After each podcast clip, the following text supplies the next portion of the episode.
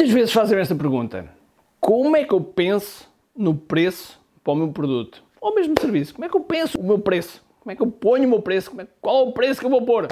É uma pergunta que acontece muito. É isso que vamos falar já a seguir. Todos os dias o empreendedor tem de efetuar três vendas: a venda a si mesmo, a venda à sua equipa e a venda ao cliente. Para que isto aconteça com a maior eficácia possível, precisamos de algo muito forte: marketing. Marketing é a única resposta possível para fazer crescer pequenas empresas que não têm um músculo financeiro para enfrentar os tubarões do mercado. Por isso, a pergunta é: como é que podemos fazer um marketing que seja poderoso e ao mesmo tempo não esvazie os nossos bolsos? O meu nome é Ricardo Teixeira, sou empreendedor há mais de duas décadas e um apaixonado por marketing. Todas as semanas procurei partilhar estratégias e táticas de marketing que procurem responder a esta pergunta. Bem-vindo ao QI Marketing Secrets. Preço, preço, ok, preço, preço, preço, preço, preço, preço, preço, preço, preço. É o que as pessoas sempre querem saber, ok? Qual é que é o meu preço ideal? Qual é que é o preço que eu posso fazer? Bom, e a resposta é... Não sei. Não sei porquê. Porque nós, em marketing, temos uma coisa chamada testar. Teste é fundamental. Mas claro que podemos tirar algumas ideias. Um dos grandes erros que as pessoas fazem é olham para a concorrência.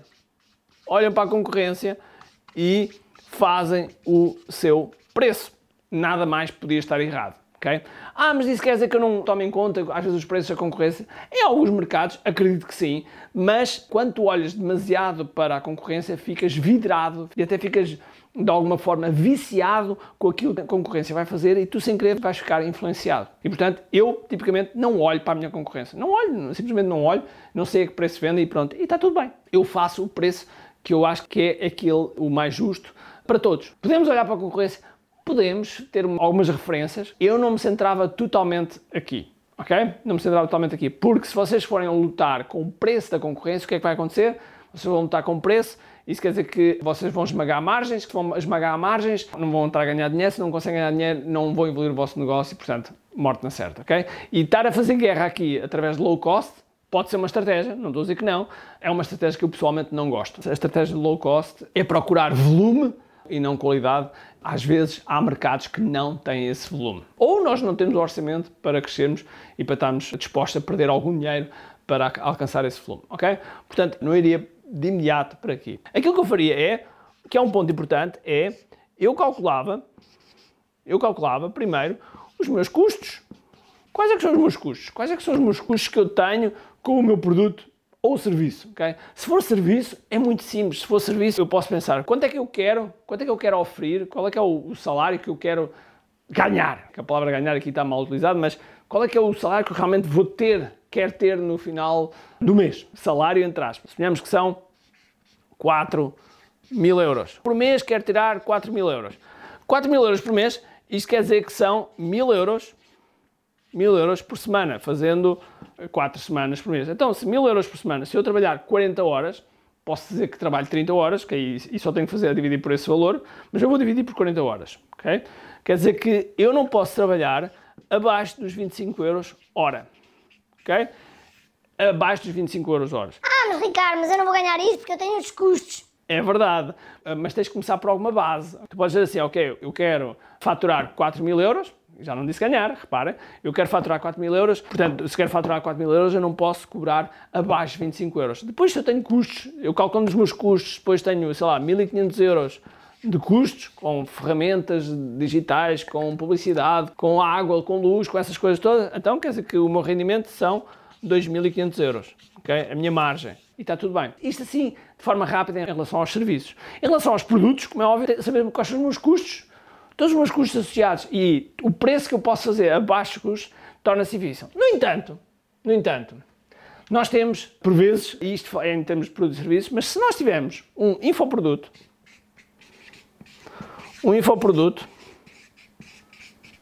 ou um produto digital, e dentro do produto digital também temos a gama de software, deixa-me escrever aqui, software, este tipo de produtos tem escala tem escala. Ou seja, eu vender um infoproduto e eu vender mil infoprodutos é quase a mesma coisa. Eu digo quase porque tudo depende se tu tens suporte ou não. Se tiveres suporte técnico associado àquele produto, se tiveres chamadas de acompanhamento, seja o que for, então é óbvio que ter um cliente ou terem mil clientes não é a mesma coisa. Mas um infoproduto em que a pessoa entra, tem os seus vídeos, os seus PDFs, seja o que for, e é, é, done by you, ou seja, é feito por si e, portanto, pode ser perfeitamente. Da mesma forma, no software, há softwares são assim. Mas, no entanto, nós sabemos que o software também exige algum suporte. No entanto, retirando isso, nós temos, sem dúvida alguma, estes dois produtos são produtos que escalam muito, escalam realmente bastante. Como é que nós podemos pensar no preço para isto? Da mesma forma, eu gosto de pensar num ponto-chave. Até vou escrever aqui a verde.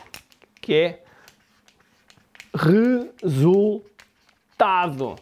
Quanto é que este resultado, quanto é que este resultado pode significar para o meu avatar? Se este resultado significar algo tem um determinado valor, então esse valor eu poderei eventualmente considerar para o meu preço. E este é o ponto-chave. Quando nós conseguimos chegar a este ponto, e eu admito que haja algumas áreas, principalmente se forem áreas mais subjetivas, esotéricas, seja o que for, que possa ser mais difícil, mas este resultado, se realmente for muito importante para o meu avatar, então o meu preço pode estar próximo, pode ser metade, pode ser um terço, depende do valor deste resultado, porque depois eu tenho uma forma de justificar. Principalmente se eu puder quantificar isto no tempo, ou seja, de obter este resultado até um X tempo. Mesmo que eu dizia assim, ok, o meu preço, agora vou exagerar, para efeitos nós percebemos. O meu preço são um milhão de euros.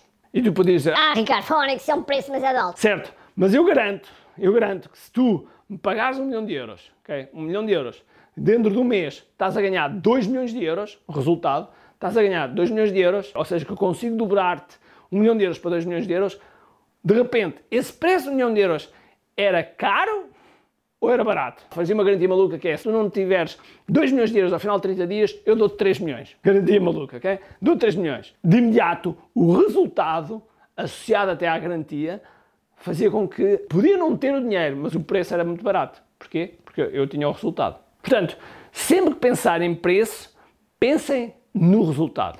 Porque se o resultado tu conseguires quantificar, então podes lá chegar. Eu lembro que uma vez, não foi comigo, era um cabeleireiro, uma cabeleireira, aliás, já não lembro se era um casamento, se era para uma noiva, se o que é que era. E então o preço que ela cobrava eram mais ou menos, vou traduzir para euros, mas eram mais ou menos 30 euros. E a pessoa que estava a falar com ela estava a dizer: e achas que não conseguias vender isto, vamos pôr aqui, quatro vezes mais, por 120 euros? 120 euros. E ela dizia: não, é impossível, 120 euros os meus clientes não pagam 120 euros pelo arranjo de cabelo, é impossível, não vai ser possível e portanto tirei o cabelinho da chuva porque isso não é possível. E ele disse: muito bem, muito bem. Então vamos fazer o seguinte: quem é que daqui é mulher? Se mais quê? Pronto, algumas mulheres. Diga uma coisa: é casada? Não. Já uma vez teve um ex-namorado? Sim, já um ex-namorado. E hoje em dia, com esse ex-namorado, passasse por ele, gostava de passar por ele de forma exuberante e que o ex-namorado ficasse tipo a deitar água pela boca, olhar para si e você estivesse completamente por cima, desprezando, mas vendo lá pelo cantinho e ele ficasse completamente com um nó no estômago, um nó no estômago de tal forma que, tipo, Fónix, como é que eu perdi aquela mulher? Como é que eu perdi aquela mulher? Eu gostava de ter isso. E ela disse, ah, claro! ah, então não? Então claro que gostava. E, ela diz assim, e será que isso valia 120 euros? E ela, na hora, eu pagava 120 euros para deixar aquele desgraçado completamente no chão. Lá está. Tudo depende do motivo. Aquela senhora pagava 120 euros. Eu, na altura, quando vi isso, achei muita piada, porque depende, depende do resultado. Depende daquele resultado que vai providenciar. Porque muitas das vezes as pessoas não estão a olhar para o resultado, estão a olhar para o processo. ok? E tu não vendes processo tu vendes resultado.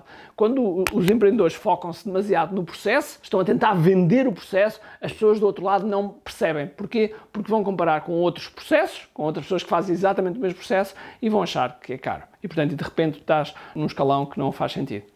Pessoal, tá, tá, estás comigo? Estás comigo? Ok, então toca a pensar melhor nos teus preços, tá? Então agora sim, um grande abraço, cheio de força e energia e acima de tudo, comente aqui.